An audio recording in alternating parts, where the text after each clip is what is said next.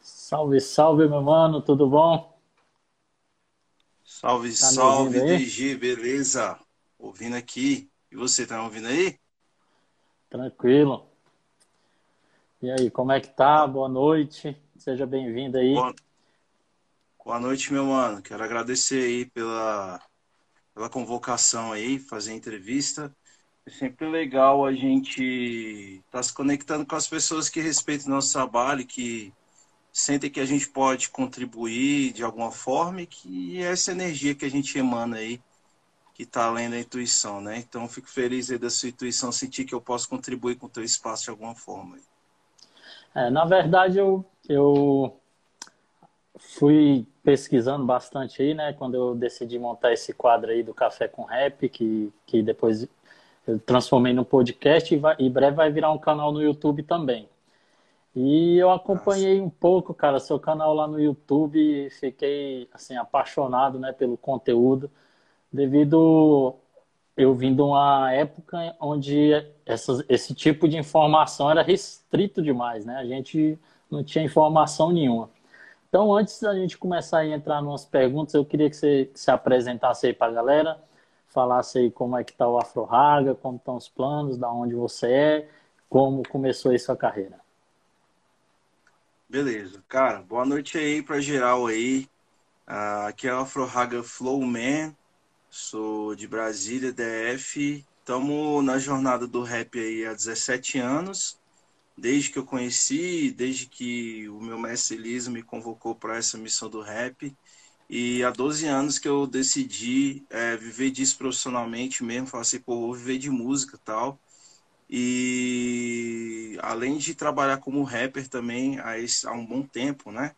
Já dividimos aí trabalhos com, com nomes nacionais, tipo Rapadura, GOG, tá ligado? Já fizemos só com o Chico César, Tribo da Periferia. Então a gente tem uma estrada legal aí, já fiz vários shows, já ganhamos prêmio, já participamos de festival. Então a gente tem uma mala grande aí para conversar sobre rap, sobre carreira. E além disso, eu também comecei a estudar sobre produção musical em 2000 e, ah, 2009, tá ligado? Fiz um Uhum. curso de fundamentos de áudio na ITV foi onde comecei meu interesse ali por, por- por produção musical, tal, por estúdio. E aí eu tenho o meu estúdio que eu fundei em 2017 com o de Bass, foi quando eu senti segurança para abrir um estúdio e, e atender ah, comercialmente, né? Porque é um estudo muito longo, inclusive, né? A gente estuda até hoje, ah, porque produção musical é uma coisa muito longa, áudio é uma coisa bem ampla e tal. E com essa experiência também, com essa bagagem que eu fui adquirindo, muitas pessoas vinham perguntar para mim sobre a cena, sobre técnica, como que eu fazia uma música tal, como que era a carreira. E Eu sempre fui aberto a falar sobre isso e sempre tive uma boa comunicação. E percebendo isso, em 2017 eu fundei a metodologia Escola do Flow, que tem o objetivo de impulsionar a visão musical e profissional de quem deseja viver o rap como ofício, né? Então me coloquei ali no YouTube e comecei a gravar, comecei a produzir conteúdo sobre isso. E hoje nós estamos aí com 14 mil inscritos. Ah, e agora, por causa da pandemia, eu tive que aprender a me gravar e a editar também. E tá muito legal, cara. Tô muito feliz, fico bem à vontade. Eu não esperava que fosse aceito de uma maneira tão rápida. Eu sentia que tinha uma carência sobre isso, mas eu achei que inicialmente ia ter um lance da galera, ah, não, já- aquele sentimento já sei de tudo, né? Não precisa aprender nada e tal. A rap se aprende na rua, essas conversas fiadas assim, tá ligado? Ah, e é isso, cara. É, é- é, tá ligado? Essas coisas assim. Não, rap se aprende também na rua, mas não é só lá, né? Porque se uma pessoa vai na Uhum. França aprender um, um prato, né? Uma pessoa vai lá na França aprender sobre um prato, por que que eu não posso ensinar conhecimento de técnica para as ruas, né? Aqui do lado, né? Tanto as ruas digitais quanto as ruas físicas, né? Uhum. Então, é, esse é um breve resumo aí de quem é o Afro Raga, que é rap aí, 17 anos de jornada, produtor musical no Rude Base Studio e mentor na Escola do Flow. Basicamente é isso aí. Legal. Eu tenho uma uma curiosidade que eu, eu sou bastante fã do Freud e tem uma música, cara, que, que ele cita o Móvel e tem a vinheta do Móvel. Foi vocês que produziram, vocês participaram ou, ou foi só, ou eu estou enganado? Que ele fala música orbital viajante e tal. Tem uma. Eu não lembro se é Será uma um? participação. Então não conhece, não. Não sei, não. Ele fez uma música com o Naui, na época que o Naui era do Move, Fez né? com o Naui, Mas eu né? não lembro. Ah, sim. Eu não, sei- eu não conheço, eu não conheço assim, esse trecho, mas assim, com certeza, principalmente no começo assim do barril, né? O Move e o Uhum. barril é, tava aí pela cidade, todo mundo se encontrava, com certeza. é, a gente ficou bem, bem impressionado na época que eles surgiram, a gente achava incrível o som deles, né? Pô, conheci o Freud porque ele era careca, cara. Tem foto minha careca junto com ele, tá ligado? Hoje nós dois estamos de dread, então eu sei quem é ele, não não é meu amigo pessoal, ele não vive aqui, Entendi. né? A gente não tem uma amizade e tal, mas eu conheço ele e tal, conheço o Ian, conheço o Sampa e tal. E aí a gente, eu não sei nem por que que não rolou um som do Movni com o Barril, não foi acasos do destino, porque tem música minha com o Ian e com o Naui, tem música do Naui com o Freud e o Sampa, mas nunca teve do Movni com Do com móvel. barril, né? E é até uma lição para a gente aprender que as coisas têm time, né? A gente não pode perder o time, não, porque senão as oportunidades se vão. Mas eu admiro aí o trabalho do, do, do cara, tá? O Freud é um grande artista, assim, a ser admirado e estudado sempre. E na, nessa, na sua carreira, cara, essa versatilidade que você tem, eu acompanho um pouco ali da saga, você lançando música uma em cima da outra ali. E Sim. a gente vê que no movimento hip hop essa dificuldade de, de, de aceitar algo novo, né? Assim, então, até essa música que eu tava tocando aqui, que vocês participaram lá do Rap Box, você vê que tem uma pegada, uma levada, uma linguagem diferenciada, um, foge daquela parada padrão do rap. Como que foi para vocês chegar no movimento com essa com esse diferencial tão grande que vocês têm?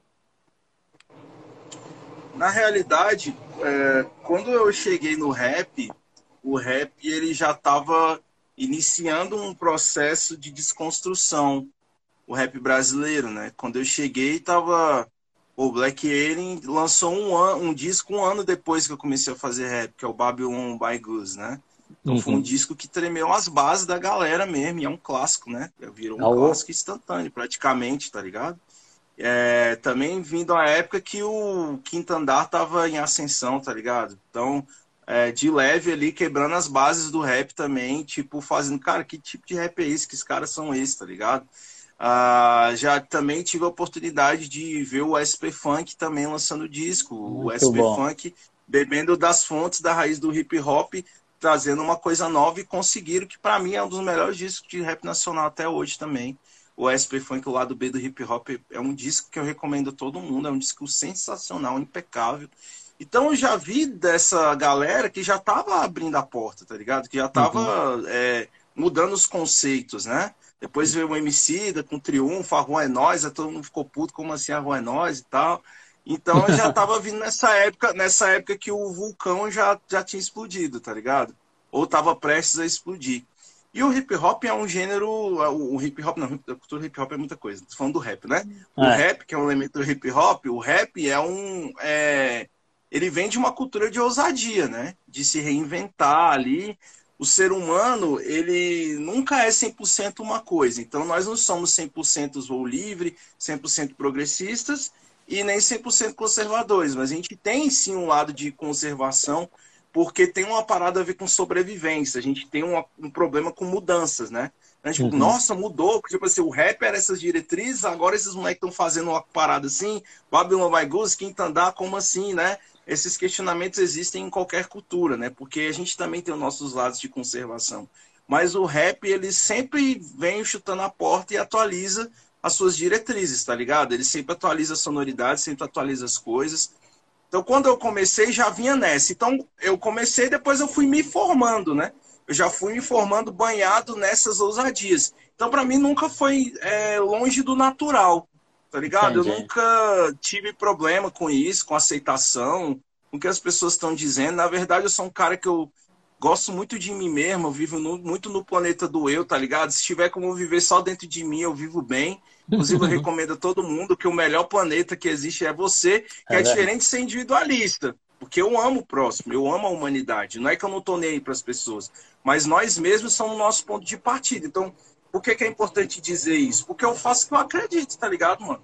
eu faço o som que eu acredito. Que é diferente de fazer o que quiser. Porque, por exemplo, se eu falo que eu amo a cultura hip hop, o hip hop é contra o preconceito, contra a opressão, a, contra a tirania, tá ligado? Contra uhum. o, o, racismo, contra a desigualdade. Então, assim, eu bebo dessa fonte. Não é a gente falar o que quiser do jeito que a gente quiser.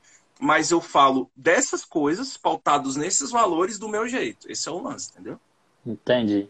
Eu, eu cara, particularmente admiro muito essa questão de segurança, da pessoa olhar para ela, né? Porque às vezes o, o sucesso ele traz um, um, peso nas costas das pessoas, indivíduo, a gente que mexe com música, da pessoa uhum. primeiro não entendeu, particularmente entendo assim, ó, o sucesso é quando você domina aquilo que você faz, cara, que você tem segurança, uhum.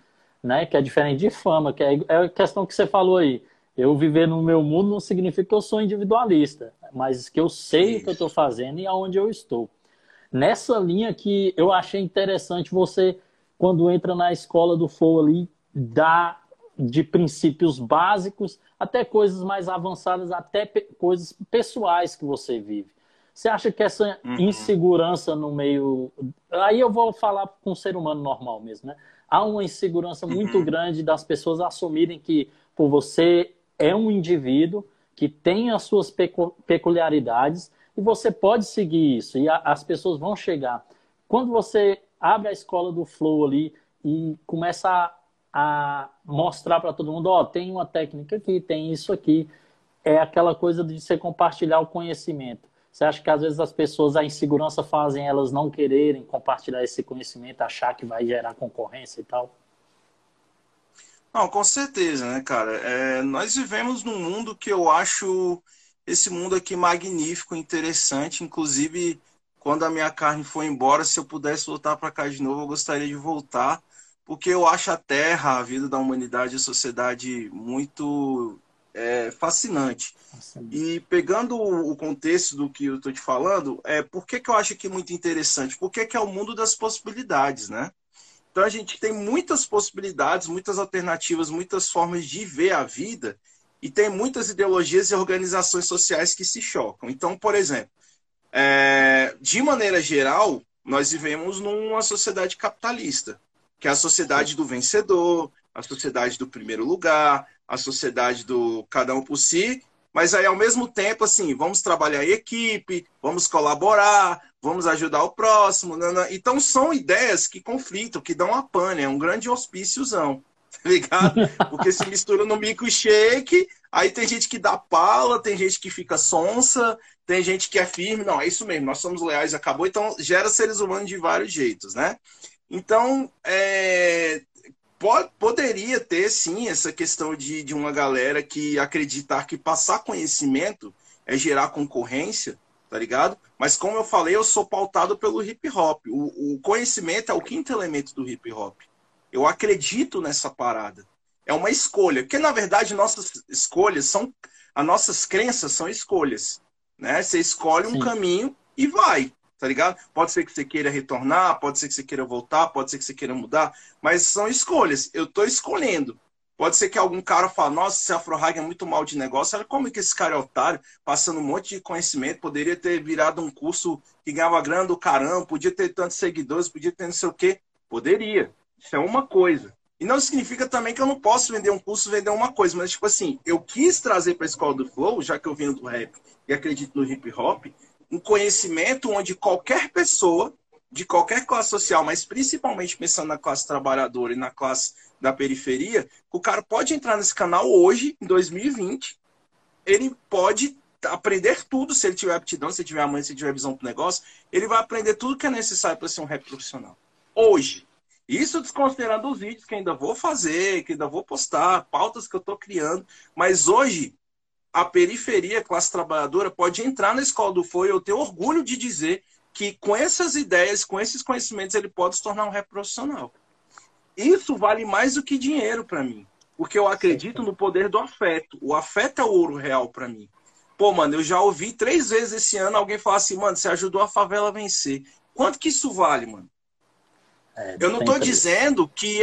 Não tem preço. Eu não tô dizendo que eu vivo de vento, porque eu não ganho grana. Claro que eu ganho, eu vivo de estúdio. Mas, por exemplo, o meu princípio é o afeto. Então, nessa relação, tem muita gente que pergunta: pô, Afroraga, quanto que é um beat seu, mano? Quanto que é uma produção sua? Quanto que é não sei o quê? Automaticamente vem o outro lado, mas em primeiro lugar, não é isso. Não é isso que eu ponho na frente. E isso é simplesmente uma escolha. E eu entendo também o humano que ele se sente inseguro de achar que se ele passasse um conhecimento, ele ia sentir que tem uma concorrência, ele ia sentir que ele tem que superar o primeiro lugar, que o conteúdo dele tem que ser o melhor, que tem que ser o mais foda. Não, que o rap aprendi na rua, te não tem que dizer. Não, que eu me fudi, se eu me lasquei, você tem que se fuder também. Aí, irmão, é a escolha de cada um. O hip hop nasceu num milagre. Eu acredito nesse milagre tá ligado? Onde as pessoas escolheram sair da violência e falar assim, irmão, vamos entrar num consenso através da arte. Eu, o, o, hip hop não morreu, cara, ele virou uma entidade, na minha opinião. E tudo que eu faço é invocar essa entidade. Então eu não acredito em concorrência, não acredito que ninguém vai me impedir de ser o que eu preciso ser. Ninguém vai impedir o meu Deus interior. Sabe quem pode me parar? São só dois seres. Deus, que é o Deus maior que rege todas as coisas, e eu mesmo. Porque Sim. ninguém vai me impedir. Pode tentar atrasar, pode tentar roubar, pode tentar fazer alguma coisa, mas, tipo assim, em essência, ninguém pode impedir você de conquistar suas coisas. Ninguém. E outra coisa, por exemplo, está em terceiro lugar, não está em tal colocação, não está vendendo serviço aqui, por exemplo, sei lá, está em, em terceiro lugar, não significa que você é um derrotado. Você foi terceiro lugar naquela ocasião, por exemplo, tá ligado? mas você abriu uma porta. Para mim, o que interessa é abrir portas. Às vezes você participa de uma coisa que você ficou em terceiro lugar, ficou em décimo, não sei o que lá, mas você conhece uma pessoa que muda a sua vida.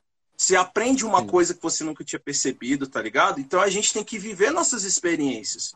Entendeu? A gente tem Muito que estar tá preocupado. Ah, o primeiro lugar, ah, não sei o quê, nossa, a concorrência. Não, não sei o quê, não, mano. Eu acredito no hip hop. O hip hop é uma arte coletiva.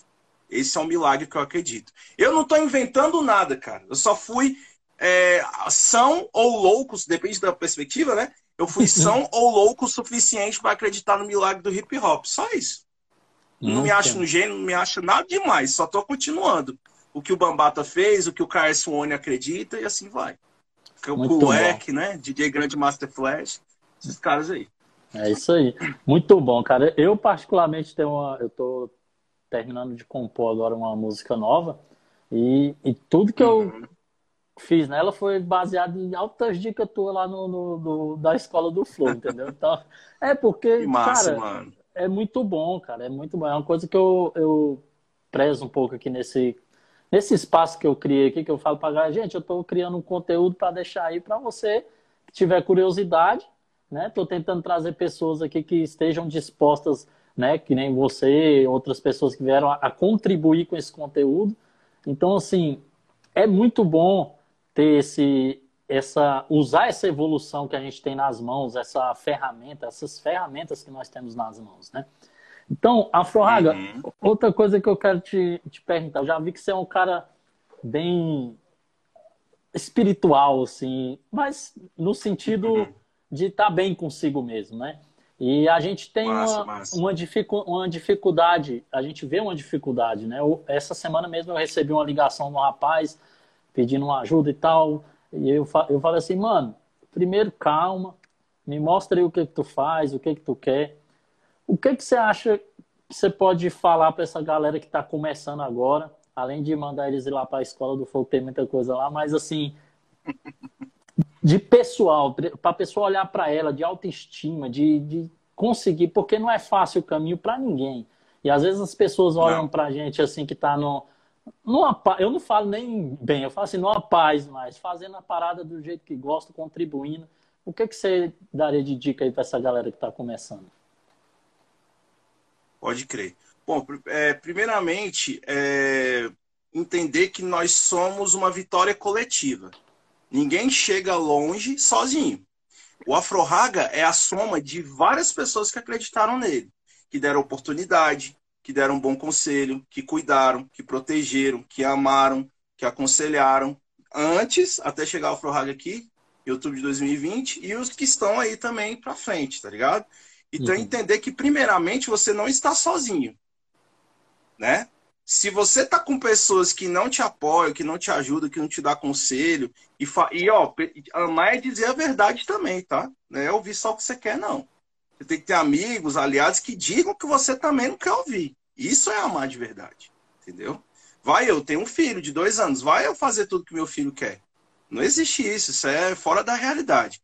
Então, assim, primeira coisa, a gente tem que entender que a gente não está sozinho. Talvez você não encontrou as pessoas certas, ou você está querendo a aprovação de uma pessoa que não vai, vai somar na tua vida. Porque às vezes o cérebro tem uma noia. Nossa, eu sou rejeitado por não sei quem, a pessoa é ruim comigo, aí você generaliza a humanidade inteira. Tipo, ah, as pessoas são cada vez ruins, o mundo tá cada vez pior. Não, velho, só porque você não teve a aprovação daquela pessoa que você queria que olhasse para você.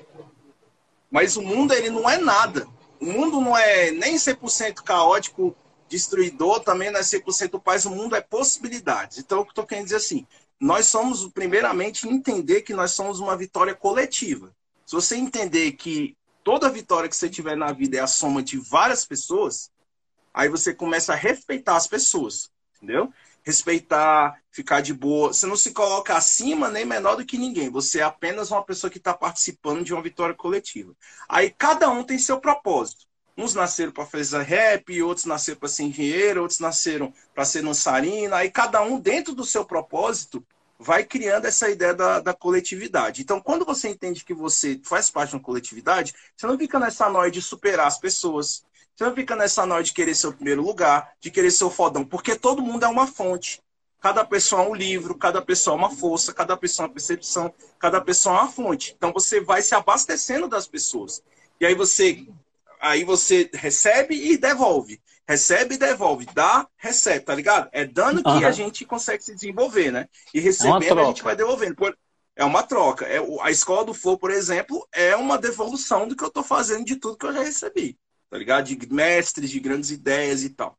Primeira coisa é isso, é você entender que você faz parte de um todo. A segunda coisa é você entender que você não vai ser outra pessoa a não ser você mesmo. Se você se comparar com os outros, você sempre vai ter alguém mais bonito que você, alguém mais inteligente, alguém mais rico, alguém mais capaz. Sempre vai ter alguém melhor do que você se você se comparar com os outros. Então, o que nos resta para começar a viver de forma saudável com a gente é a gente entender que a gente vai viver com a gente o resto da vida. Então, você tem que ser o seu melhor amigo. Você tem que amar você mesmo.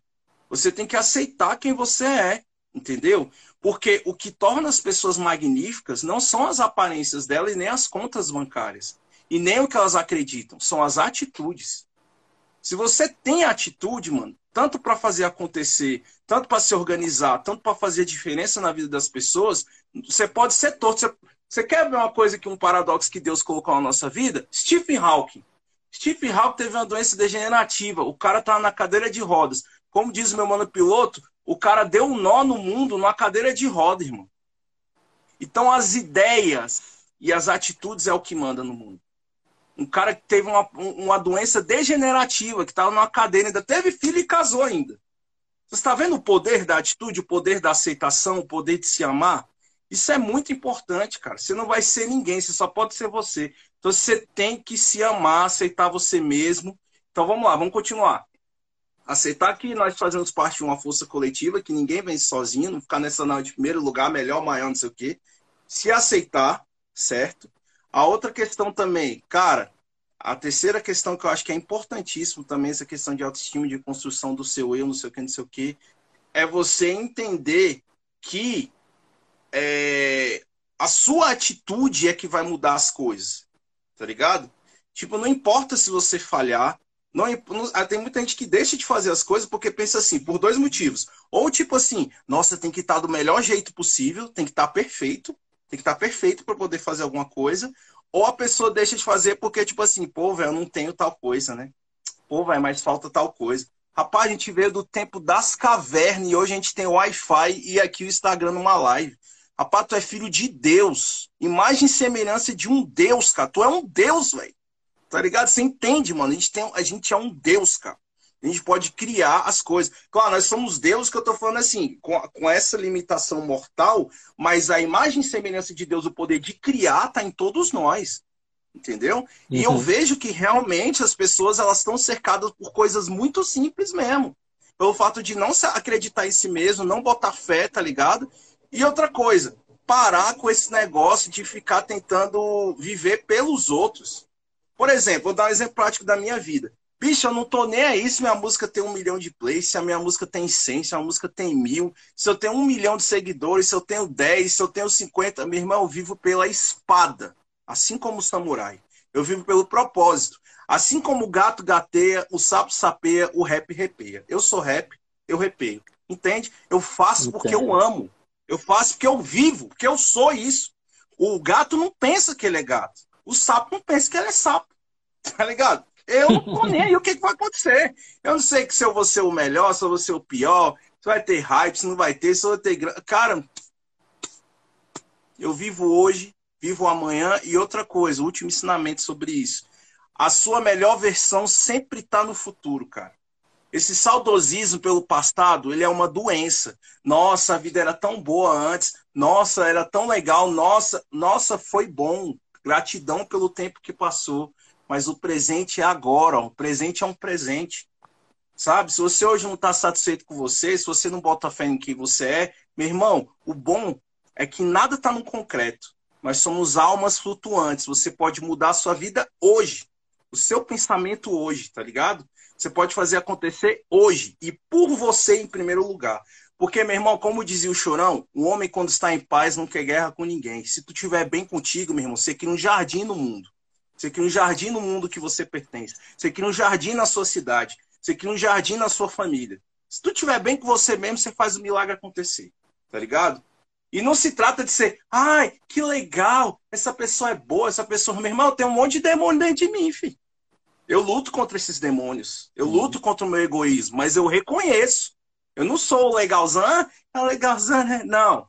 Também você tem que reconhecer que você tem os demônios dentro de você tá ligado? Mas eu tenho uma escolha. Eu escolho a benignidade. Eu acredito na benignidade, eu acredito no progresso, eu acredito no amor, eu acredito no entendimento entre os seres humanos. É isso que eu acredito. Não é que o mundo é perfeito e vai ficar tudo colorido, não. Mas eu tenho uma escolha de vida. É isso.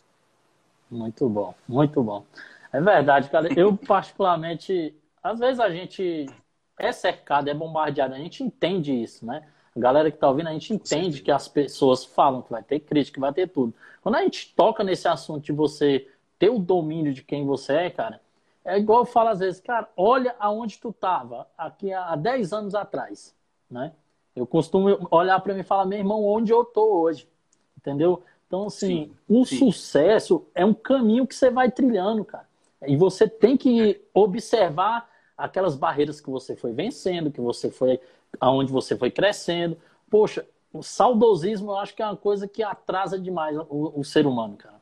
Né? Ah, é. eu, teve, eu tive uma conversa uma vez com uma pessoa, ela falou assim: Poxa, eu morro de saudade da época que meu filho era bebê. Eu falei: Caramba, eu não morro de saudade da época que meu filho era bebê. Ela, como assim? Eu falei, bicho, porque eu aproveitei. Se ele, eu chegava em casa do trabalho, ele tava engateando, eu tirava a roupa e engatear com ele. Eu ia fazer o que dava para fazer quando ele era bebê. Hoje já são maiores, Sim. são a gente vai vivendo outras experiências. O segredo, meu irmão, um dos segredos, aproveite as experiências que estão diante de você, cara. Hoje nós temos, poxa, quando eu comecei, para escrever meu primeiro rap, eu lembro eu ganhei um CD de um brother que tava, tá até aqui na live, o Assunção, que antigamente Sim. tinha aquelas revistas que vendiam um CD de bass para tu escutar no som do carro, quando começou aquela parada de som do carro. E era coisa horrível, era só graves. Aí no final tinha uma, uma, que era uma batida, né? E eu falei, caramba, esse aqui dá para escrever e tal, e fiz. Então hoje a gente tem várias ferramentas, a gente traz um cara como você, como outras pessoas, para isso, gente, para você dar um passo a mais nesse seu sonho. E como que o, o Afro Raga partiu para essa produção musical, né, para o estúdio? Cara, é, no estúdio, quando eu já ia produzir com, com as pessoas, eu já eu já me interessava, né, tá ligado? Eu ficava curioso sobre o processo, achava achava não, acho super mágico, né? Essa parada de você fazer um beat, fazer um arranjo, fazer uma música do zero, pegar suas ideias, fazer acontecer, gravar voz, finalizar e tal. Eu, eu sempre achei isso bem legal, tá ligado? A época que isso ficou mais aguçado foi quando eu é, produzi com o Duke J. que eu ficava tipo impressionado com a habilidade dele assim, principalmente porque quando o Movni foi produzir com ele, a gente não tinha referência, tá ligado? Então, uhum. tipo, a gente criou a referência com o Duke J.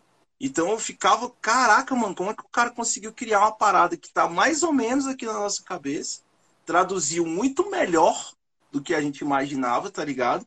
E fez uma coisa que tem a ver com a nossa identidade, com a nossa alma. Tipo, eu fiquei meio maravilhado por isso. Mas para ser sincero contigo, cara, eu, eu fui meio que arrastado para isso meio que automaticamente, cara. Porque eu queria é, só fazer pré-produção, tá ligado? Eu só queria tipo, ficar treinando em casa. Mas a partir de, de um determinado momento eu comecei a ver a música como uma coisa só, tá ligado? Tipo, eu queria entender como que é. Pô, velho, eu sou rap, aí o que que tem no rap? Tem um beat. Pô, aí tem a gravação da voz. Como que grava uma voz? Como é? Tipo, foi meio que meio que para entender o processo que eu fui arrastado por isso. Depois eu, eu tive coragem de abrir comercialmente porque eu vi que eu tinha habilidade, porque assim, são coisas diferentes. Uma coisa é você ter a habilidade de criar o som, outra coisa é você ter a habilidade de lidar com as pessoas. Quando eu vi que eu tinha habilidade de lidar com as pessoas e que o jeito que eu estava interferindo na música delas estava trazendo coisas legais e sentimentos bons, ideias boas, gente voltando a produzir comigo, aí eu me senti seguro a começar a fazer um estúdio comercialmente. Porque até é. então poderia ser só para ficar me produzindo, produzir uns aliados, produzir o Movni, por exemplo. Né? A ideia era produzir eu mesmo, o Movni, a princípio. E aí, tipo, quando eu vi que eu tinha um manejo de, de, de falar com os artistas, aí eu comecei a me sentir seguro para cair para dentro da produção, tá ligado? Eu uhum. gosto pra caramba, cara, de produzir, assim. Eu acho bem mágico, eu acho bem interessante, tá ligado? Eu acho. É, eu acho tão empolgante quanto ser rapper, tá ligado? Eu acho que é quase. Eu me vejo com uma coisa só, tá ligado? Tá tudo dentro de mim, assim. É isso. Facilitou muito seu seu processo de criação das suas músicas, né? Quando você tá produzindo outras pessoas, a gente tem, uma, tem que ter uma visão diferente. Mas quando você se achou aí, falou, caramba, é isso aqui, me completa, aí seu processo criativo aumentou muito? Não, aumentou muito porque hoje você consegue ter a ideia e levar para o estúdio. Ou então, tipo, por exemplo, tem também a, a, o raciocínio sobre estúdio, né? Então, tipo, nem sempre eu consigo ir para o meu estúdio no determinado horário, porque eu estou em casa, uhum. com a minha família, estou cuidando do meu moleque. Aí, tipo assim, cara, mas tem o programa, tem como colocar no notebook, né? A gente tá com a tecnologia muito avançada hoje. Então, põe um programa no notebook, compra o um microfone USB, acabou, cara. Se eu tiver uma ideia, eu já consigo processar a ideia do notebook e tal, já faço a pré-ideia e levo pro estúdio, tá ligado? Uh, mas com certeza uhum. isso ajudou, mas ao mesmo tempo, eu também gosto muito de produzir com outros produtores. Eu não, eu não fiz produção pensando só em me produzir e acabou. Eu tenho músicas com muitos produtores, porque não adianta, cara, ainda mais o, o, a produção musical. A produção musical ela é uma arte interdisciplinar. Eu vim da escola do Duke J, que é um cara que sabe fazer tudo, tá ligado? E eu aprendi isso. Eu sei fazer o beat, eu sei fazer a gravação, eu sei fazer a mix, eu sei fazer a master. Mas é sempre mais legal produzir com mais gente. Aí eu faço o beat, você grava, o outro mix, outro masteriza. É sempre mais legal, cara, tá ligado? Você aprende muito mais, é uma experiência coletiva muito bonita, é uma arte multidisciplinar. É muito mais legal você fazer com muita gente, tá ligado?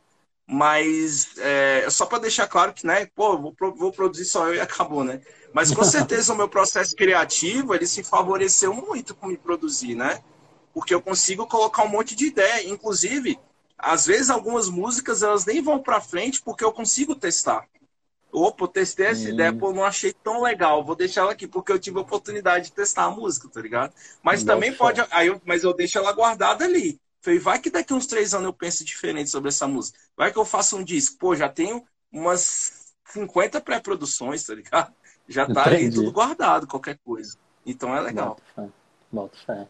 E hoje, como é que vocês estão? O Mobni, você estão seguindo caminhos diferentes? Como que está o, o, o, processo aí? Então, cara, a gente vinha como um grupo aí de 2012 a 2018, a formação clássica eu, Naui, Dr. Zumba. E aí, 2018, na saiu do grupo, e aí a gente ficou meio que sem saber se ia continuar com o grupo, se ia ser o Zumba, assim, se não ia. Ficamos nesse, nessa luta aí de 2018 até metade de 2019. Aí eu e o Zumba decidiu continuar como selo mesmo, que o OVNI sempre disse que é um grupo e um selo, porque uhum. a gente sempre pôde lançar nossas músicas solo e com o grupo, né? Então a gente segue nesse modelo do selo, eu e o Dr. Zumba. E aí é, eu falei com o Zumba pra gente, até recentemente essa conversa, né, exclusivo, pra gente retomar a ideia, pra gente retomar a ideia de colocar o selo pra frente. Porque a nossa prioridade era o grupo, né? A gente ficava muito naquilo, tava conquistando muita coisa legal, e aí a gente deixava o selo meio de lado. Aí eu falei pra ele, cara, acho que agora tá na hora de a gente colocar o selo pra frente, tá ligado? E ele botou fé, e aí a gente está escalando uma galera base, poucas pessoas ali para começar uhum. bem o selo. Mas primeiro a gente ainda está numa fase de negociação, de trocar uma ideia ali, de todo mundo entender realmente o que que significa um OVNI, tá ligado? Na nossa percepção, tal, das pessoas que fundaram a parada. Estamos trocando essa ideia, mas a gente vai colocar o selo para frente, cara. A gente vai colocar outros artistas lá, tá ligado? Uhum a gente se inspira muito na Strange Music do Tech Nine. A gente quer fazer uma parada parecida. Ser tipo meio que a Strange Music do Brasil, tá ligado? Aí vamos ver hum. o que, que, vai acontecer. Mas já estamos aqui te dando a exclusiva de que tá tendo essa conversa. Rapaz, eu, eu te falar, a, a, os convidados que eu trago aqui de, de vez em quando soltam essas exclusivas. Eu trouxe o Japão aqui, ele. Acabei de receber a música do Rafa aqui, vamos soltar um pedaço aqui. Eu falei, opa, maravilha. Muito bom. Muito legal. Cara, e ah, isso, é, é muito trabalho. A gente sabe que é muito trabalho você cria, movimentar um selo, né? E tem esse outro uhum. trabalho para, paralelo aí da escola do Flow, que é uma coisa que eu quero bater mais um pouco em cima aí. E, e os projetos para a escola do Flow?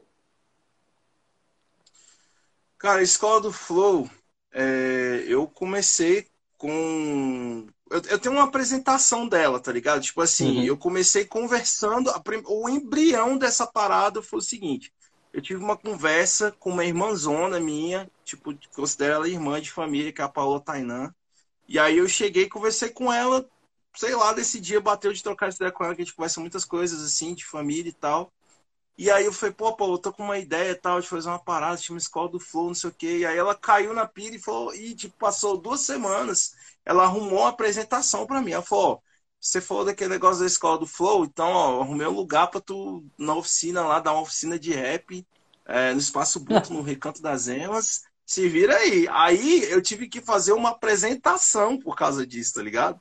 Aí eu peguei os tópicos na intuição que eu achava mais pertinente, tá ligado? fui lá, fiz a apresentação, achei legal o jeito que as pessoas receberam a parada.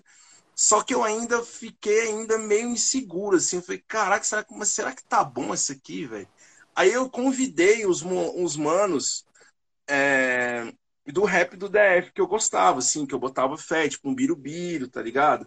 O Marinho, o Dedial, o Piloto, tá ligado? Mostrei pra, pra, pro, pro Alves também. Assim, foram várias pessoas. Eu quis mostrar uhum. essa apresentação que eu fiz no Espaço Ubuntu para os caras que faziam rap há mais tempo e tal, era mais envolvido e queria saber se eles tinham, se eles gostavam ou não da parada, né?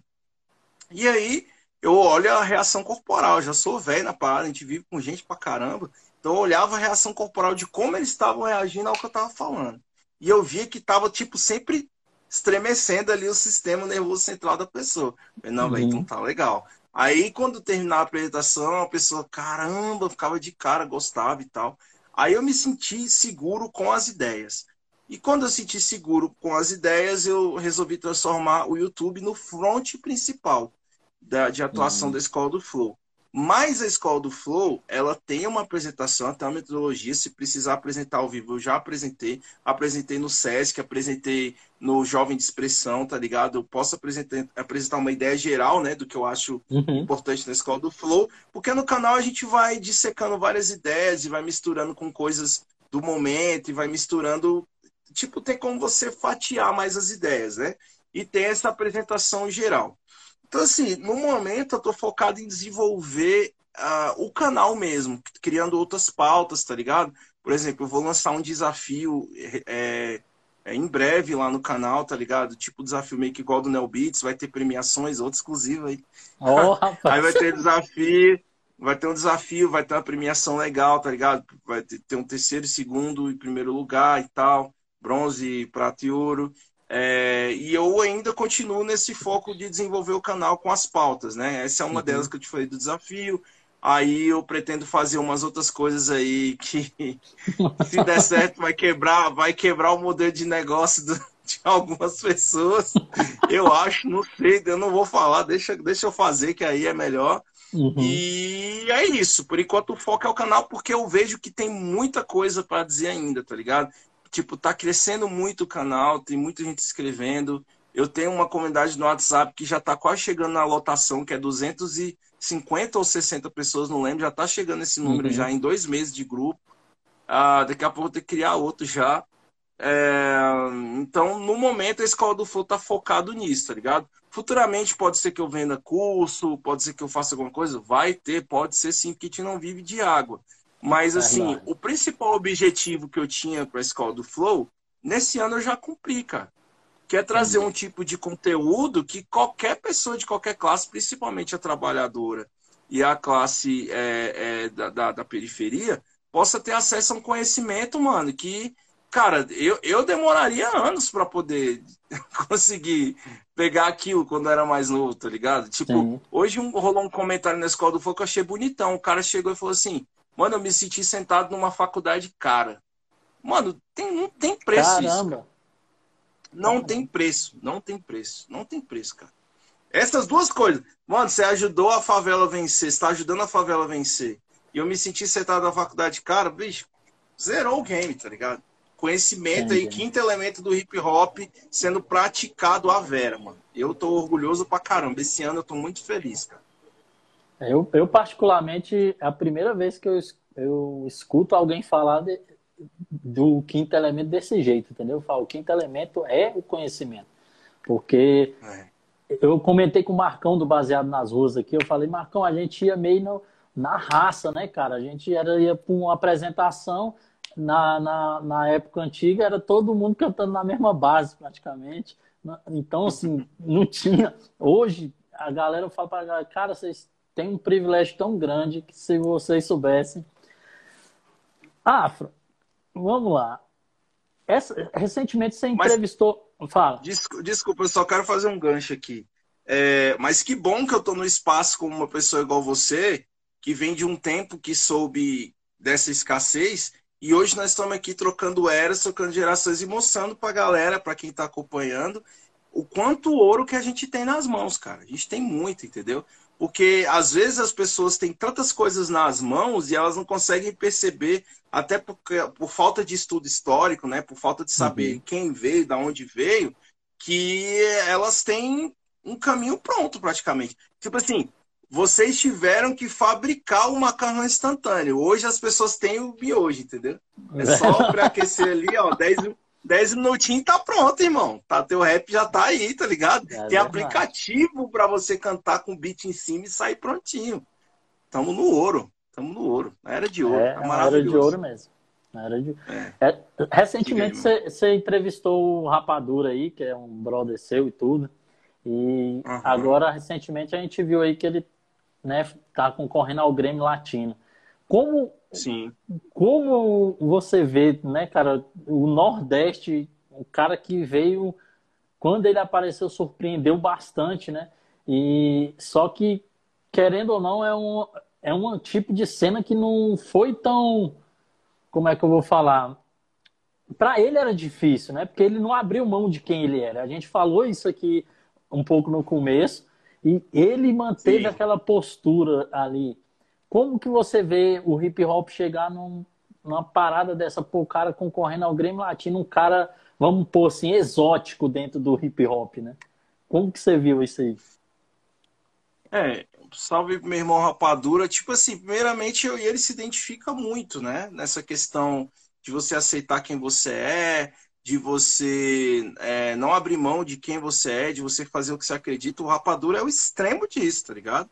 Ele é a prática extrema disso e é uma das minhas inspirações, porque eu conheço Rapadura há muito tempo, tá ligado? Desde que tinha uns 16 anos a gente se conhece, tá ligado? Então a gente sempre teve muito amor um pelo outro, muita sintonia. Então o cara é um exemplo na porta, tá ligado? Ele é um exemplo aqui do lado. É uma das minhas inspirações, tá ligado? E, e ele, na verdade, é a prova de que quando você faz uma escolha na sua vida, e se você trabalha de verdade por isso, invariavelmente você vai abrir as portas que tem a ver com você. Porque a gente tem que ser o que a gente acredita para atrair o que nos pertence. Então, Rapadura, nada mais, nada menos, ele está atraindo o que pertence a ele. É um cara trabalhador, é um cara que acredita na música, é um cara muito inteligente, que ele tem riquezas líricas incríveis, tem construção musical que eu babo, assim, tá ligado? Tipo, as letras do bicho são meu Deus, velho, é um dicionário à parte, tá ligado? Eu até é. falei com ele, irmão, você podia escrever um livro com as suas letras. Porque ler as suas letras, irmão, é uma aula de literatura e de escrita e de tudo, velho. É só nutriente, tá ligado? Uhum. E, pô, o cara vem com essa bandeira do Nordeste e tal. Porque, assim, cara, o Brasil, ele é uma mistura do caramba, mas o Brasil não é muito diferente de outros países, alguns mais, outros menos, a sofrer com esse negócio do sonho americano, né? Do, do, do, eu quero ser gringo, quero dólar, uhum. quero essas coisas fuleiras, né? O Brasil não é muito diferente disso. Alguns países são um pouco mais tradicionais, como o Japão, né? Apesar de ter os, o Hollywood lá, mas assim, não. Hollywood está estacionado aqui, mas o, o Japão não vai virar Hollywood. E o Brasil, ele tipo assim, ele não Hollywood, vem, vem, a gente quer vocês, a gente ama vocês, e Hollywood rejeita o Brasil, tá ligado? O Hollywood só vem aqui pra pegar a nossa grana, tá ligado? E ir lá Consumir. pra Copacabana e tá tudo certo, tá ligado? Consumir uhum. em todos os sentidos. E o brasileiro é igual otário lá, ah, Hollywood, vem aqui, a gente ama vocês. Eles, ah, tá bom, vocês idiotas, tchau, tá bom. Então, tipo assim, cara, ver um humano lutando por, um, pelo o Nordeste, que para mim, cara, o Nordeste, o Salvador, assim, a Bahia, na verdade, o Nordeste como um todo, tá ligado? Não vou especificar uhum. partes, assim, né? Norte, Nordeste e Rio de Janeiro, eles são o, o, as regiões que representam mais o que o Brasil é, tá ligado? Tipo, o que é o brasileiro, o que que deu na nossa mistura, né? E tudo que vai e volta, né? Um povo que foi muito reprimido, um povo que foi muito violentado, um povo que foi rejeitado, um povo que foi detonado. Invariavelmente, tudo que vai e volta, cara tá ligado? Se você é, é, é, sofre uma coisa muito grande, se você tem esse tipo de coisa, as próximas gerações elas vão nascer com esse ímpeto de luta, com esse ímpeto de mostrar o contrário. Então o rapadura é o filho dessa luta, ele é, o, ele é o filho dessa opressão, ele é o filho dessa rejeição. Tá ligado? Uhum. E agora ele vem de um tempo que, graças a Deus, o tempo que ele vive é onde as pessoas não aceitam esses preconceitos, onde as pessoas não acham legal esse tipo de coisa, onde as pessoas têm orgulho da sua terra, estão aprendendo a, a ver a importância da identidade. Então, o Rapadura, só dele ter sido indicado ao Grammy, já significa tanta coisa que é difícil enumerar, tá ligado? Já é um orgulho nacional. É um orgulho nacional, é um orgulho pro Nordeste, é um orgulho como artista, é um orgulho para tudo, cara, é uma inspiração. Se ele ganhar, então, meu amigo, esse cara tinha que ter uma estátua no Memorial de Música do Brasil daqui uns, uns 50 anos, quando inventário tem que ter ele lá, cara. Porque é, representa a luta de um povo, cara. Representa uma simbologia de glória. No momento que a gente está vivendo um momento tão confuso, um momento cheio de, de caos, de, de ideias densas, de energias densas, né? Pô, cara, a vitória do Rapadura, bicho, é, é uma vitória de todos nós, cara. A vitória do rap, tá ligado? é uma vitória do Nordeste, é uma vitória do que é ser um artista que acredita em si mesmo, de um artista que, que tem identidade, de um artista que não quer Hollywood, ele quer ele quer ir para Lagoas, ele não quer ir para Hollywood, ele não quer ir para Los Angeles, ele quer ir para Lagoas, tá ligado?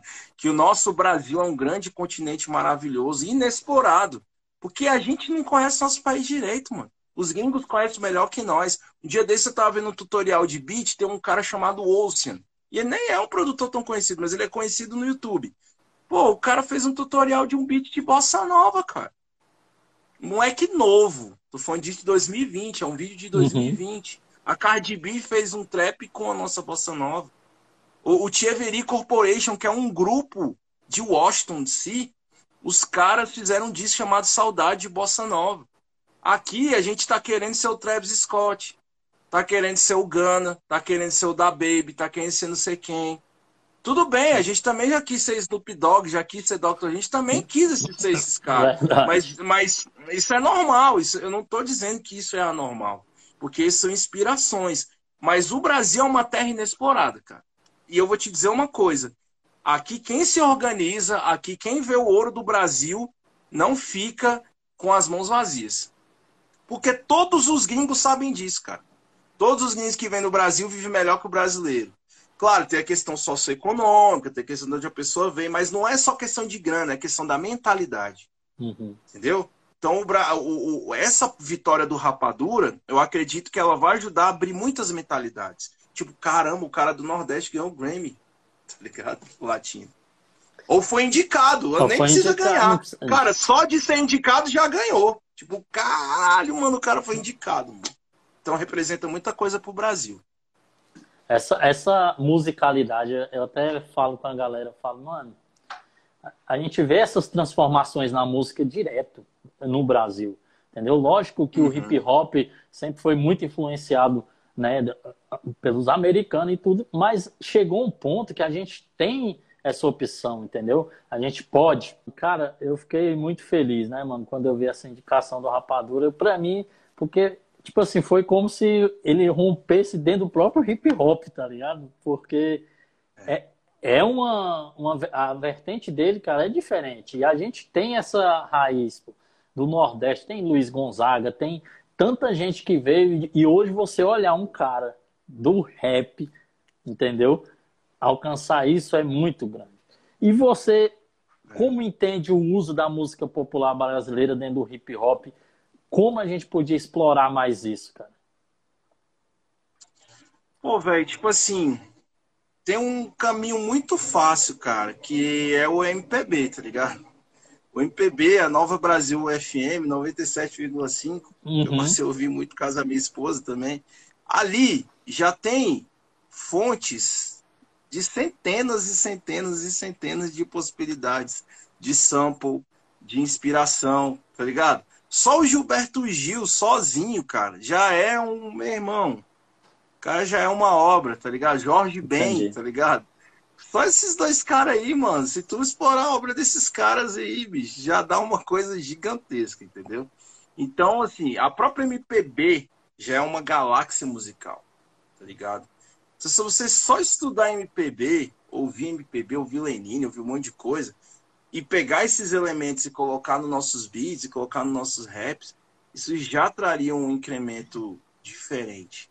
Aí, se você for pro samba e pagode, já é outra coisa. Que pra mim, o pagode, ele é tipo o soul do Brasil, né? É como se Hum. fosse o soul do Brasil. Os- as melodias, a riqueza das letras, a, ri- a- a forma que se canta, é muito lindo, cara. É muito inspirador, tá ligado? Se Entendo. for pro Nordeste, então, tá ligado? Shot, baião, coco, tá ligado? Forró, meu irmão. Então, olha o tamanho do Brasil, cara. Fora as coisas que eu não conheço. Porque, por exemplo, aqui, ó, a gente vê um, um The Voice, ou vê um Idols, não sei o quê. Você vai lá ver um monte de gente. Não, não vou nem falar desse programa, fala do Raul Gil. Esse programa do Raul Gil aí. Uhum. Caraca, um monte de gente cantando igual americano, velho. Que ninguém bota fé assim, tá ligado? Tipo, caraca, mano, tipo. Ninguém bota fé, tá ligado? Ah, Uhum. tá, é mais uma cópia de Mariah Carey, mais uma cópia de Lionel Rich, sei lá, mais uma cópia de qualquer coisa assim, tá ligado?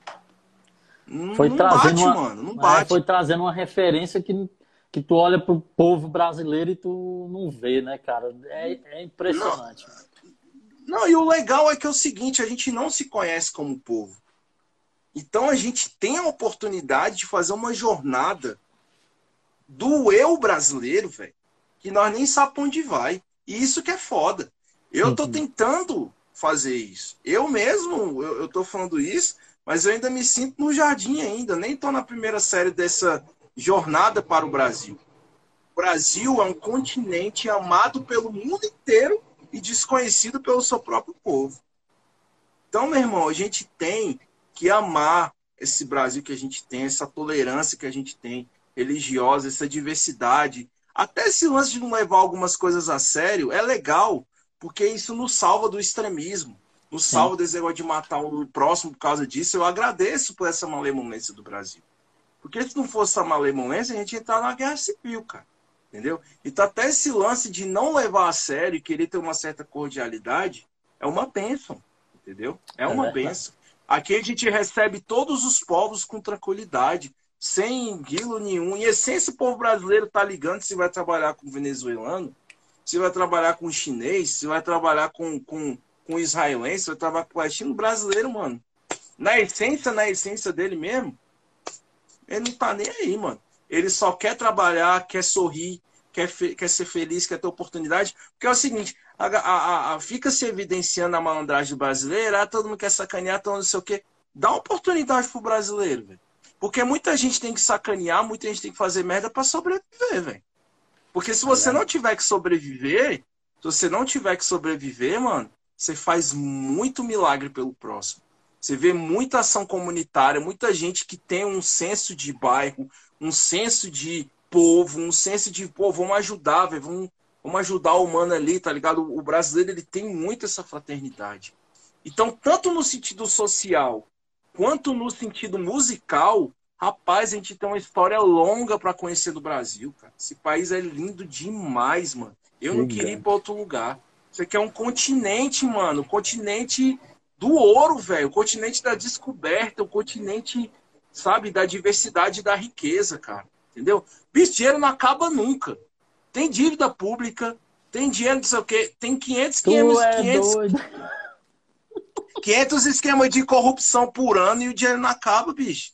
Isso é país rico aonde? Vai tentar fazer esse tanto de esquema de corrupção no Haiti pra ver se no país não quebra. O Brasil não quebra, mano. O Brasil não quebra.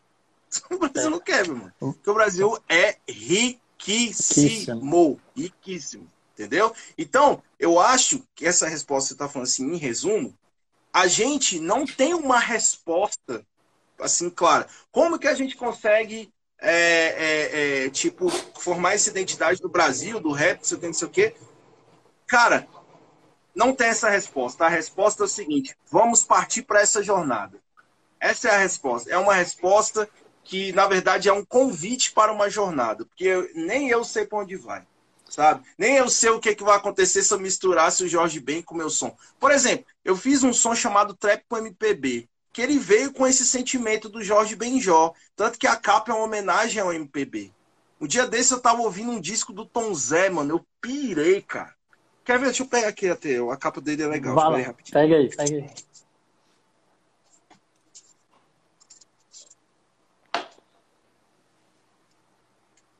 Olha, olha só, cara. Tom Zé, tá ouvindo aqui o disco. O disco é, é com defeito de fabricação, cara. cara.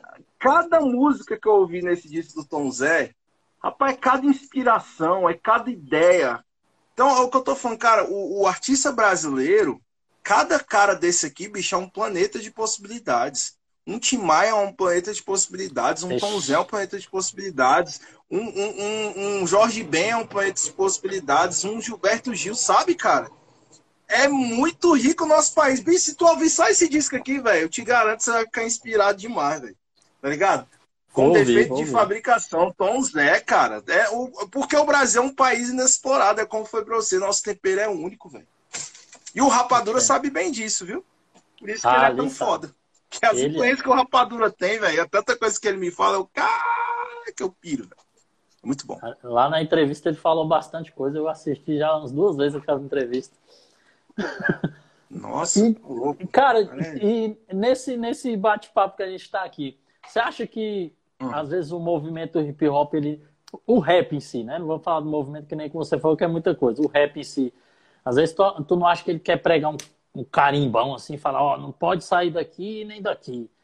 A gente tem que permanecer assim. Principalmente, a gente é um país, cara, a gente tem, fora essas que você falou, ainda tem as músicas dos morros, funk, ah, mas a galera fala de dançar. Às vezes eu falo com a galera aqui, mano, ninguém obriga ninguém a nada.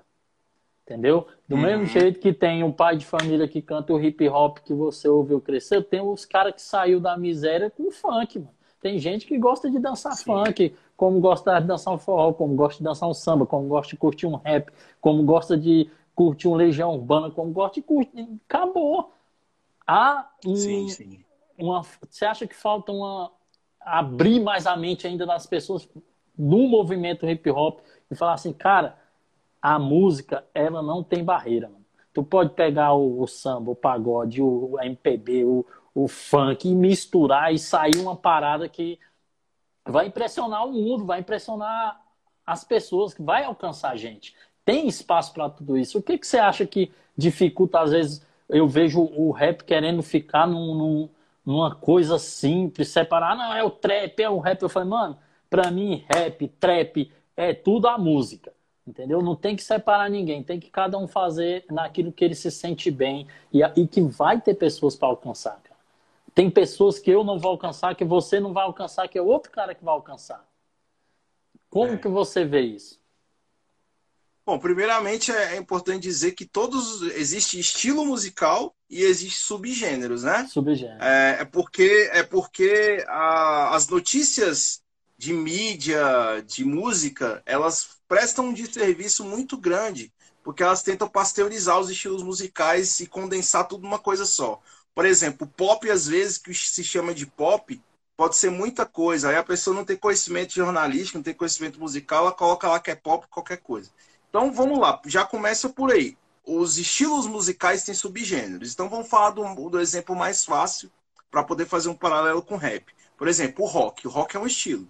Aí tem os subgêneros, tem o heavy metal, tem o hardcore, tem o thrash, tem o punk, tem a, a- o, o new metal, tá ligado? Então, tipo assim, tem o rock, que é o estilo, e tem os subgêneros.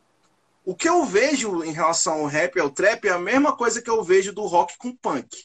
O punk é o filho mais novo, é o subgênero do- Uhum. do- da fonte, é o fininho mais novo, que quer ser o rebeldezão, que diz que não, foda-se, eu faço do meu jeito, eu tal, mas é rock.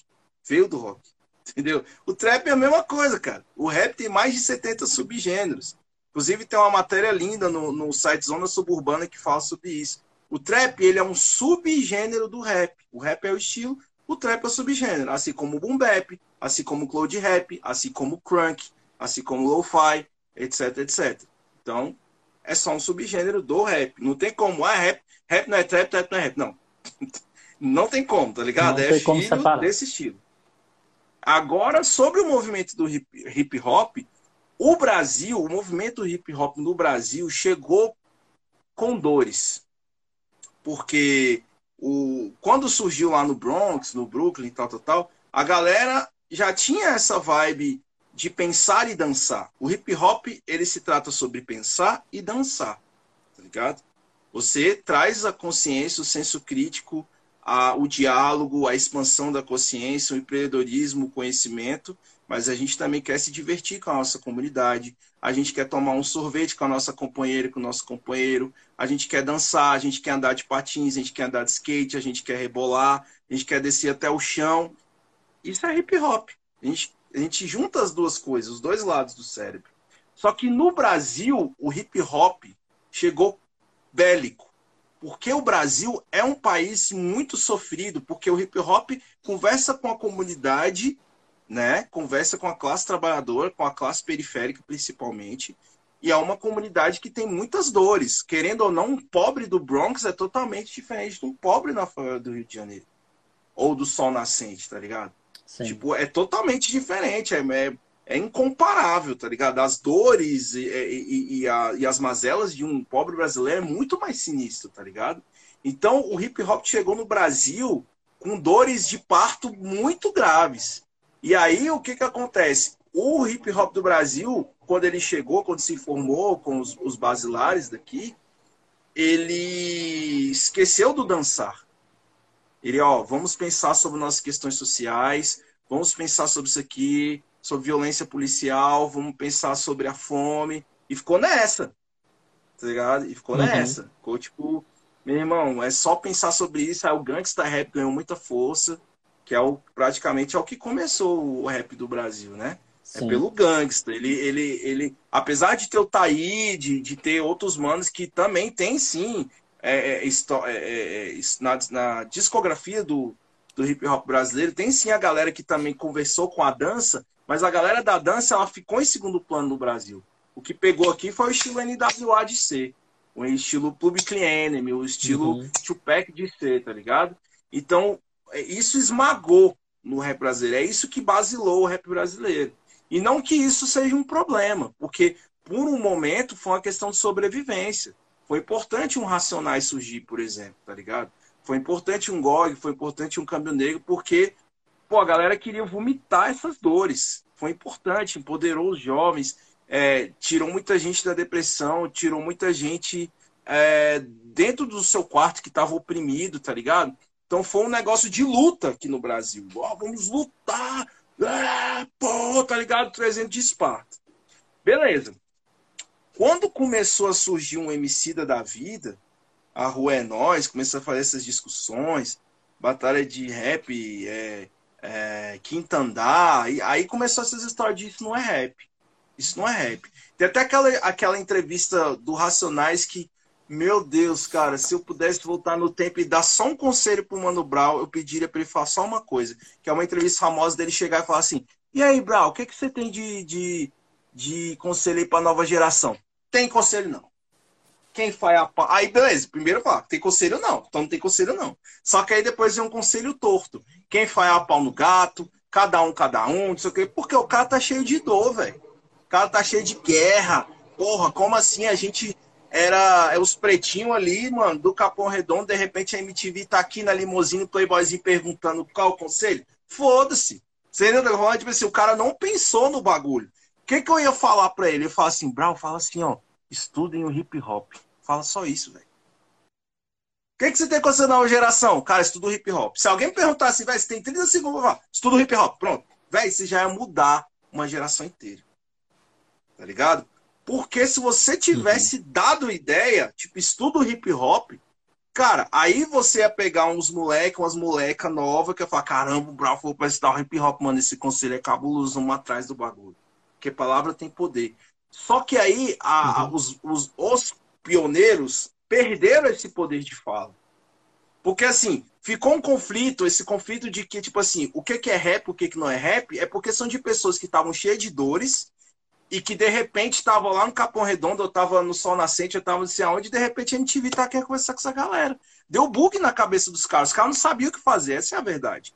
Eles não sabiam como proceder. Caraca, como assim, mano? Agora a galera é gente importante? Ah, mentira, mano. Aí vem hostilidade, aí vem insegurança, aí vem só a linguagem que eles sabem falar.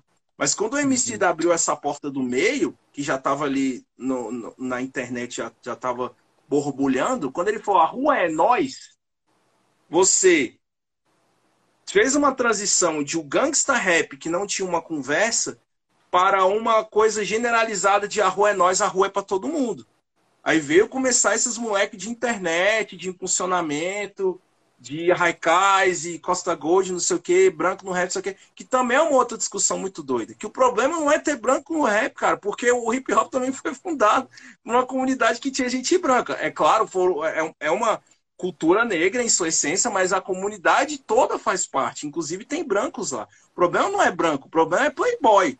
O playboy, o que, que ele faz? Ele tira a raiz de qualquer coisa e vende só a estampa. Então a gente não fala sobre a história de Bob Marley. A gente só coloca a cara do Bob Marley. Paz e amor. Uhum. Mas a gente não fala que o Bob Marley tomou um tiro. A gente não fala que o Bob Marley é, ele fez uma luta muito longa, que o Bob Marley era contra o consumismo. A gente não fala sobre isso. A gente coloca tira a raiz, coloca a estampa. Mesma coisa foi com o movimento hip, mesma coisa foi com, com rock e a mesma coisa está sendo com rap. Então, se você tira as raízes da parada e você não tinha uma discussão ampla do que é o hip hop, e quando você perguntou para um dos, um dos dirigentes, um dos caras que tinha um microfone de ouro na época, qual é o conselho que você dá? Ele diz: não tem conselho quem fala pai no gato. Pô, você, você ajudou essa galera do capitalismo. E eles não sabiam. Você simplesmente ajudou os caras ah, não tem conselho, aí depois veio a rua é nós. Aí uma conversa que não teve, não teve uma conversa, não teve uma coisa basilar, o movimento hip hop se perdeu totalmente do rap. Aí o rap é. virou a estampa só para vender no shopping, para vender na camiseta, e a rua é nós. Qualquer um pode fazer rap, qualquer um pode falar qualquer coisa, qualquer um pode falar não sei o quê. Aí esses caras que ficam dizendo que isso não é rap, irmão, é a galera que falhou, falhou. Pau no gato. O, o, o pau no gato foi neles. Não mostrou o que é o rap. Né? Não teve um dia, não mostrou o que é o rap pra ninguém, não conversou, não explicou nada pra ninguém, não explicou sobre valores, não explicou nada. E agora é um bando de moleque, mano. Que legal, eu vou comprar rap no shopping. Eu sou rapper, eu sou trap, não sei o quê. E essa parada do rap não é trap, trap não é rap, ajudou mais ainda nessa parada. Porque não se houve uma discussão sobre o que eram essas coisas, tá ligado? Porque o África Bambata já fazia misturas de várias coisas. De mumble, de soca, de não sei o quê, tá ligado? Os caras já faziam isso, mano. O Planet Rock é uma mistura de vários estilos, mano. Tá ligado? É então o hip hop louco. é um caldeirão de misturas, tá ligado? Então ficou umas ideias de velho ranzinza, que vão assim, é, não sei o que, isso não é rap. Porra, quando perguntaram para vocês o que, que é rap, vocês não responderam, velho. Agora segura a onda. Aí, pra gente poder resgatar, você tem que chegar a conversar com os moleques na manhã, você tem que ser educado, você tem que chegar lá. E não, não importa o que você passou, não importa se foi difícil para você, pro moleque hoje é mais fácil ter um beat free. O moleque não tem culpa disso, mano. Você tem que chegar na moral. Eu sou exemplo prático disso. Eu sou um cara que eu tenho 17 anos de jornada, eu me tornei um cara mais velho diante, é, comparado aos moleques de outra geração. E eu sou um cara que eu escolhi não ser um velho do rap que vai ficar falando que trap é ruim, que não sei o quê. Eu chego, converso com os moleques, por mais que eu tenha os meus valores e tenha as minhas ideias, eu tento entender a mente deles e conversar com eles. Ó, oh, irmão, é assim, e é assim que eu tô conseguindo comunicar com a escola do Flow. Eu converso com gente de várias idades, de vários jeitos, de várias realidades, tá ligado? E também teve uma outra coisa, tipo assim, que o rap errou, porque ele disse assim: quem faz a pau no gato não tem conselho. O rap errou em não ter se posicionado, o hip hop. Porque o que, que é o hip hop? Tipo assim, ah, é liberdade, ah, não tem o que dizer, ah, não sei o que lá. Não, mano, a galera tinha que ter falado assim, mano, o hip hop é contra a opressão, contra o preconceito, tá ligado? contra o preconceito, contra a opressão, contra a desigualdade, mano. E nós estamos aqui para passar conhecimento e é uma cultura comunitária.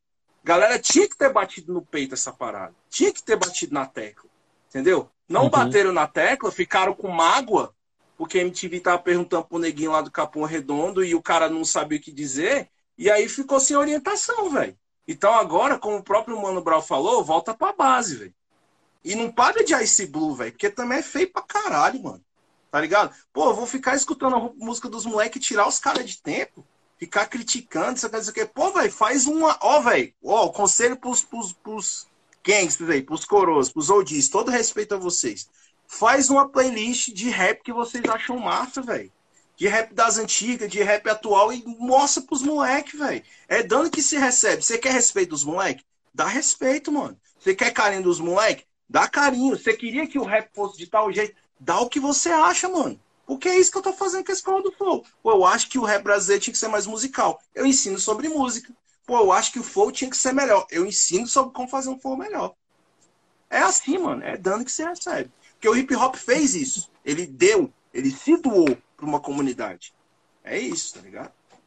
Pois é, cara. Eu, eu, eu bato muito nessa tecla porque eu também. Eu sou um cara que, bicho, eu sou de 1990. Eu, eu sei, eu, eu saí lá do, do entorno sul para ir pro, pro sítio, pro primavera, pro quarentão curtir baile. Então, assim, hoje, cara, conversa. Eu converso com os caras. Eu falei, mano, tem, tem vídeo aí no YouTube, tem vários documentários. Você mesmo indicou um documentário. Os caras não falam assim, ah, mano, tem que respeitar o rap. Tá aí onde que a gente vai buscar uma coisa aí. Ah, mano, a história do rap é o um rap. Então, assim, cara, é muito. Eu, eu indico o teu canal, indico muito, porque é uma fonte que tem ali. É, um, é muito conhecimento que tem ali. Então, assim, o, o movimento Nossa. hip hop, o movimento hip hop precisa construir a sua biblioteca, construir o seu, é, o seu arsenal de história. Porque hoje é assim, Afrohada. A gente está conversando aqui daqui a pouco mudou tudo, passou, é, é, muito conhecimento, é muita informação, nem conhecimento às vezes, é muita informação jogada e as pessoas se perdem um pouco. Ó, vamos ver Mas aqui, a gente tá está tendo uma grande. Mas a gente é, tem uma grande é, oportunidade. Porque como a gente está vivendo na era do hiperestímulo e de muita informação, a gente tem que caminhar agora para o que importa Porque o cérebro não comporta esse centro de informação. Mesmo que, que eles queiram fazer um negócio de transhumanismo, pegam uma parte do seu cérebro e colocam um HD, mesmo assim é. tem limite de informação. Então, tipo assim, a gente tem que focar no que importa. Em vez de ficar tentando esmiuçar um monte de informação que não tem como, você faz o que importa. Então, por exemplo, eu, Afrohaga, sou rap e produtor musical. O que que me importa? O rap, o hip hop e tudo que está em redor disso. É isso que importa. Sua vida é o quê? Ser engenheiro? Então, meu irmão, tudo que tem a ver com engenharia, você vai lá, ó, foca nisso. É ser pintor? Tudo que é ser pintor, você foca nisso. Não é ficar alheio ao mundo, é porque a gente vai ter que construir um mundo novo. E para a gente construir um mundo novo, a gente tem que se fundamentar no nosso próprio mundo. Porque se você tá perdido, você não sabe nem onde você tá, como é que você vai fazer alguma coisa, tá ligado? Você tem que saber quem tu é, o que, que você quer a tua vida, o que, que te fundamenta, tá ligado? Para você poder criar uma firmeza. Porque eu não vou acompanhar a velocidade do mundo, eu não sou, É, Entendo. não tenho que, eu não tenho um bilhão de, de quilômetros de informações por, por segundo, tá ligado? Não tem de como, rocha. o cérebro não tem como, tá ligado? Então a gente não tem que acompanhar nada. A gente tem que firmar os fundamentos. Qual é o fundamento do hip hop? É ser contra o preconceito, é ser contra a desigualdade, é ser contra é, é, racismo, é ser contra. A, ó, eu sempre esqueço assim, dá um branco. Ser contra a desigualdade, ser contra o preconceito e ser contra é, é, a tirania, né? Que também é importante, tá ligado? Demais. E passar conhecimento e entender que o hip hop é uma cultura comunitária. É isso. É se embasar nisso. Quando você estiver muito perdido, indo muito longe, volta para as bases. É isso. O próprio Brown falou, volta para a base. Não, é, lógico que não é o mesmo sentido que ele está dizendo para mim, mas sim. eu estou dizendo assim. Quando a gente está muito perdido, a gente tem que voltar para as bases das coisas. O que, que o rap significa? Da onde ele veio? O que, que, é o hip hop? Da onde ele veio? Não só fala assim, eu sou do movimento. Inclusive, irmão, eu criei uma resposta. Tá ligado? Que eu vou até fazer um vídeo, fazer outro exclusivo aqui, ó. Exclusivo. Porque eu via que muita gente tinha dificuldade de, de dizer o que, que é ser do movimento. Tem gente que fala assim, eu sou do hip hop, o que, que é movimento? Eu agora tenho um conceito na minha cabeça do que, que é ser do movimento. Na minha visão, ser do movimento é, primeiramente, é ser um eterno estudioso do hip hop, historicamente e, os valores que ele representa, tipo um evangélico estuda a Bíblia. É a gente estudar o hip hop, tem que fazer essa parada, Sim. tá ligado? Isso é uma coisa. A outra questão é entender os valores do hip hop. O hip hop é contra o preconceito, contra a opressão e contra a desigualdade. Não tem negociação. Não tem rap de direita, não tem nazista fazendo rap, não tem. Não tem. Foda-se. Na igreja ninguém vai aceitar um gay. No hip hop a gente não aceita nazista e nem gente que é preconceituosa. Acabou, mano. Acabou, não tem, não tem conversa. Esse nada desse mundinho que a gente está de ah, talvez e se, muita relativização, ó. Não, não tem relativização. Não aceita preconceituoso, não aceita gente que, que, que é, é, é preconceituosa, não aceita gente que faz desigualdade, não aceita. Não aceita gente que é a favor da opressão, não aceita. O hip hop não aceita isso. Tá ligado? Outra coisa que também que faz uma pessoa ser do movimento é uma pessoa que ela dá oportunidade para quem é da classe trabalhadora e para quem é da periferia, cara. Pessoa que trabalha, que tem uma visibilidade, uma pessoa que tem um canal que é muito grande, uma pessoa que, enfim, ela tá num patamar onde se tem uma força e ela diz que é do hip hop e ela não oportuniza para a pessoa que é da periferia, não oportuniza para a classe trabalhadora, não tem como essa pessoa dizer que é do movimento. Ela tá sendo uma vendedora de hip hop. Ela não é o hip hop, entendeu? Então, para mim, ser do movimento é isso ser um eterno estudante do hip hop, de onde veio os seus valores, ser contra a opressão, contra a tirania, contra o preconceito, contra a desigualdade, e você ser uma pessoa que oportuniza, dá oportunidades para quem é da periferia e da classe trabalhadora. Para mim, ser do movimento é isso. Tá muito claro. muito mim. bom, mano. Cara, é. primeiramente aqui eu quero te agradecer demais, porque eu, eu particularmente, eu tô aqui aprendendo, meu irmão. Tô aprendendo, tô te escutando aqui, ó, só né? Então, assim, é muito isso que você fala é uma prática, mano, porque eu tentei muito contato com muitas pessoas, tento até hoje, né? Porque quero muito abranger aí esse esse universo aí. Agora é difícil essa oportunidade, né? Às vezes a pessoa olha e te interpreta assim, não, o cara tá querendo vir aqui para ganhar seguidor, para aparecer e tal. E eu, eu vim, cara, de, um, de uma história do rap. Eu tenho 39 anos, eu curto rap desde os 12, né? Comecei a cantar Uhum. com 17, sabe? Hoje continuo, tô produzindo um novo EP, um álbum, já virou um álbum de tanta música que eu tô fazendo aqui. E assim, porque eu amo, cara. Porque eu amo, porque eu acho que é uma arte que me mudou, que me levou a um lugar além, entendeu? Então, assim, eu quero te agradecer bastante, Afroaga, por esse espaço, por você participar aqui desse espaço. Eu vou, no final, transformar ele em um podcast, vou dar uma editada e tudo e disponibilizar para a galera, assim como tem os outros. Sabe, queria te Legal. parabenizar mais uma vez, cara, por essa iniciativa de trazer esse conhecimento na escola do Flow, de dar essas ideias, de trazer essa paz, mano, que você traz. Eu te acompanho aqui no Instagram e é muito bom essa tranquilidade, sabe? Eu acho que o ser humano está vivendo num mundo, né, como diz, não- girando o tempo todo e, e que ele precisa parar um pouquinho, sabe? E falar assim, calma, gente, calma. A gente é só mais uma geração que está aqui, já passaram outras, nós estamos usufruindo de outras coisas. Então, te parabenizo mesmo. Queria agradecer a galera que colou na live aí. E queria que você desse suas con- considerações finais e deixasse uma palavra boa aí pra gente que você é bom nisso, cara. Legal, cara. Ah, primeiro quero agradecer para você, DG, é, a, a oportunidade de criar essas pontes, esses diálogos. Ah, peço para que você continue fazendo esse trabalho que faz muita diferença, tá ligado, mano?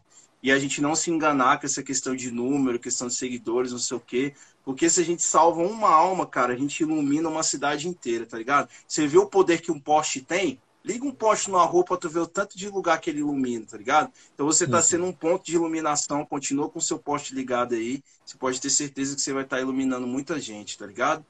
E, cara, a gente entender que a gente vive num mundo de ciclos, né? Tem, mesmo que, que, que aqui fosse o paraíso, sempre tem alguma coisa para fazer, se tem uma coisa para resolver. E as pessoas que fazem acontecer, as pessoas que têm atitude e que seguem os seus propósitos. O meu propósito é trazer expansão da consciência, reflexão e prosperidade através da música. Então, busca o seu propósito que você sabe, que você vai saber o que você tem que fazer, que você não vai se sentir perdido na vida se você seguir o que você acredita, se você segue o seu propósito. Entender, cara, que tem dias de chuva, dias de sombra, dias de luz, dias de destruição e que tudo tem o seu tempo. Se hoje o mundo parece caótico e tenebroso, e não sei o que, não sei o que, cara, não é novidade. Esse filme já passou, entendeu? A gente já viveu até numa era chamada Era das Trevas, entendeu, cara? vai te entender. Tipo assim, a gente já viveu na era das trevas, então isso vai passar. Enquanto tem gente falando, oh meu Deus, o mundo tá cada vez não sei o quê, tem outra pessoa que tá agora ajudando o seu irmão. Tem outra pessoa que tá se realizando, porque quando a gente se realiza, a gente reluz o outro. Então, se eu venço, eu vou fazer outras pessoas vencerem. Porque também, às vezes, as pessoas ficam muito dessas, vamos fazer a revolução, vamos mudar não sei o quê. Bicho, eu te falar, se tu melhorar, você melhora a vida dos outros. Se tu tiver bem, você consegue fazer o bem para o outro. Se você se realizar, você consegue reluzir o outro. Entendeu? Então a maior revolução que você pode fazer é evoluir a si mesmo. Que se você evoluir a si mesmo, você já está fazendo um bem para a humanidade muito grande, entendeu? Entender que tudo isso vai passar, que não interessa o tempo que a gente estiver vivendo, se tiver um inferno, se tiver um paraíso, a gente morre. Então a gente não pode perder tempo, tá ligado? Cada dia é um dia sagrado. Não se preocupa com o fim do mundo, que o fim do mundo só acontece se você não puder abrir os seus olhos. Então, se você ainda consegue abrir os seus olhos, agradeça a Deus e diga assim: meu irmão, agradeço por mais um dia de vida. Se eu conseguir abrir os meus olhos, é porque Deus ainda nos ama, Deus ainda nos deu a oportunidade de fazer acontecer, de realizar o seu sonho de realizar o que você acredita. Não se preocupa com o fim do mundo, não, velho. O fim do mundo vai chegar para todo mundo, velho. Seja no caixão, seja com cometa, seja com qualquer coisa, mano. Viva a sua vida. Eu vejo que as pessoas estão com muito medo ou estão com muito ódio e não estão vivendo, entendeu? O, o ódio contra o outro não vai resolver nada, entendeu? Porque se a tirania fosse o nosso ponto final, tipo assim, ah, o, o negócio é olho por olho, dente por dente, o Império de Roma não caía, o Império do Egito não teria caído, Então, amigos, se até nessa época os impérios caíram, significa que o progresso é o nosso caminho natural. O consenso é o nosso caminho natural. Não adianta a galera ficar brigando, discutindo, esquerda, direita, diagonal, para cima, abaixo, bola, quadrado, retângulo, que isso não vai resolver. Tá ligado? Vamos baixar nossa histeria, vamos se realizar, vamos ficar bem com nós mesmos, tá ligado? Em primeiro lugar, não se desesperar, tá ligado? Não se desesperar, porque o mundo é assim. O mundo tem momentos de sol e momentos de tempestade. Não há mal que dure para sempre. E nem bem também. E a gente só tem que entender que nós somos um ciclo, tá ligado? E no meio disso tudo, é só a gente seguir o nosso propósito, que a gente já tem um trabalho muito grande. Se a gente se realizar, a gente já está fazendo um trabalho muito grande. Porque é como eu falei, né? O Chorão diz: o homem, quando está em paz, não quer, não quer guerra com ninguém. Então, se você se realiza e segue seu propósito, você não vai querer brigar com ninguém, você não vai querer ficar sabendo por que, que um votou no outro, não votou não sei o quê. Você não vai querer saber da notícia das semanas, porque isso não tem a ver contigo. Tu acha mesmo que se eu ver. Vamos supor, vou dar um exemplo aqui. Se eu ver 20 notícias ruins, cara, isso não tem nada a ver com o meu caminho, isso não vai nem me afetar, velho. Porque a vida é assim. Eu vi 20 notícias ruins. Se eu quiser entrar no site lá, é, Razões para Acreditar, eu vejo 20 notícias boas. Mudou alguma coisa? Não mudou nada, velho, porque eu tô focado no meu propósito. Meu propósito é trazer expansão da consciência, prosperidade e reflexão através da música. Se as coisas que eu recebo não têm a ver com o meu propósito, elas não me afetam, viram uma barreira. Entendeu? Porque eu não vou ficar olhando pro pior do ser humano se eu acredito no melhor que há nele. E eu não preciso de todos os seres humanos dando as mãos. Eu só preciso de um ser humano dando a mão para fazer milagre. Eu só preciso de um DG para fazer milagre. Só preciso de um maneco para fazer milagre. Só preciso de um Dr. Zuma para fazer milagre. Eu não preciso da humanidade inteira, cara. Tá ligado? Então é isso, irmão. Espero que eu ajude aí com essas palavras. E eu vou falar para vocês: a vida é maravilhosa. Você é filho de um Deus, imagem e semelhança de um Deus. Você pode fazer acontecer um milagre na tua vida. Entendeu? E isso aqui é transitório. Não leva tão a sério também, não. É isso. Cara, mais uma vez, muito obrigado. Deus abençoe você, sua família aí. E. É nóis, você também. Tamo mano. junto, mano. Tamo junto. Até a próxima. Valeu. É nóis, meu mano. Fica com Deus. Satisfação. Um abraço.